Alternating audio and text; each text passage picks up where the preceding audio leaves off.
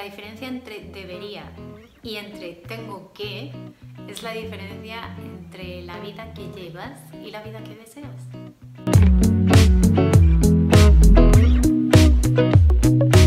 Y es que debería, es muy fácil decirlo, porque sí, debería ponerme en forma, debería aprender inglés, debería dejar de fumar, debería ahorrar más, debería ser más agradable, debería es muy fácil, pero tengo que, es hacerlo, es que no te queda otra, es que tienes que hacerlo por ti, por los objetivos que quieres cumplir y por la vida que quieres llevar.